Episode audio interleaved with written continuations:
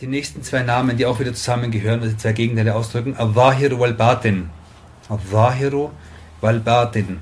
Wörtlich, Al-Zahir ist der Äußere und Al-Batin ist das, also, das, ist das Innere.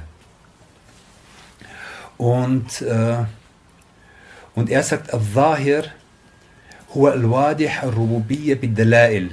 Er ist der, also der Äußere bedeutet, hier bei Sidis Arok, dass er derjenige ist, dessen, dessen Herrschaft und dessen Göttlichkeit durch Beweise, durch äußere Beweise klar wird.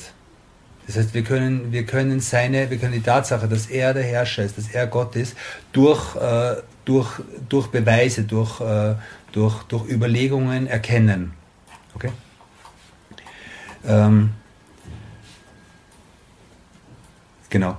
Und, äh, und er sagt, äh, also er zitiert Herr Ibn Atta al-Iskandari und sagt, أظهر كل شيء لأنه الباطن وضوى وجود كل شيء لأنه الظاهر.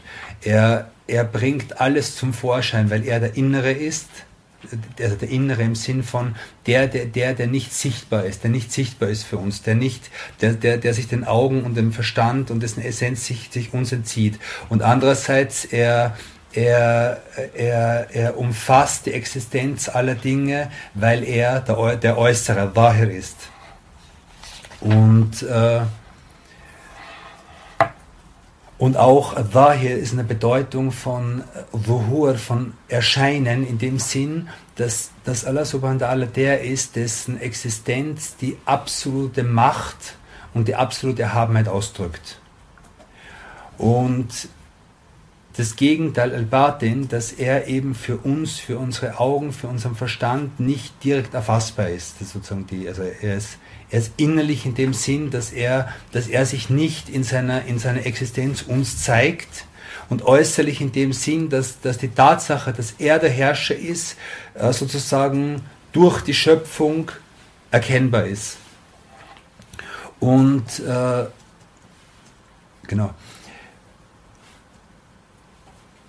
Und er sagt, wie, wie können wir uns diesen Namen annähern? Das ist sehr interessant. Er sagt, بوجود العبودية على المشاهد ونسيان الخلق بذلك okay? Äh, indem wir einerseits die unsere, unsere, unsere Dienerschaft gegenüber Allah zum Ausdruck bringen, äußerlich werden lassen. Dass wir äußerlich darstellen und zeigen und leben, dass wir Diener Allahs sind. Ja? Und gleichzeitig, äh, dass wir, äh, dass wir, äh, je, dass wir gleichzeitig sozusagen ihn, also das, das Gedenken an ihn verinnerlichen. Also sozusagen der Islam, und das ist sehr interessant, der Islam hat einfach lebt sozusagen von diesen beiden Aspekten. Äh, ein Teil unserer, ein Teil dieser, dieses Dienstes, ein Teil des Islams ist äußerlich, kommt zum Vorschein, ist sichtbar für die Menschen und gleichzeitig ist es noch ein, vielleicht noch ein größerer Teil, der im Inneren bleibt, der nicht sichtbar wird, der im Herzen ist, der niemals, der niemals ausgedrückt werden kann. Und äh, also, also, also eine praktische Sache, das Äußere wirkt auf das Innere und das Innere wirkt auf das Äußere. Das heißt, zwischen unserem Inneren und unserem Äußeren ist eine Wechselwirkung. Das heißt zum Beispiel, also ganz, ganz praktisch gesehen, die Art und Weise, wie wir sitzen, hat einen Einfluss auf unseren inneren Zustand. Die Art und Weise, wie wir schauen, wie wir uns bewegen, wie wir sprechen, wie wir uns kleiden und so weiter, hat einen, hat, hat, wirkt auf das, was in uns ist.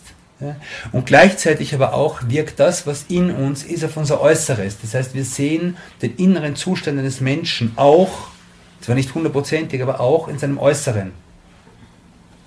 Also wir, wir, bringen, wir bringen in unserem ganzen, in unserem, in unserem, in unserem äh, Dasein, bringen wir zum Ausdruck auch, was in unserem Inneren ist. Und das ist eine Wechselbeziehung, die wir, die wir, die wir nie vergessen dürfen.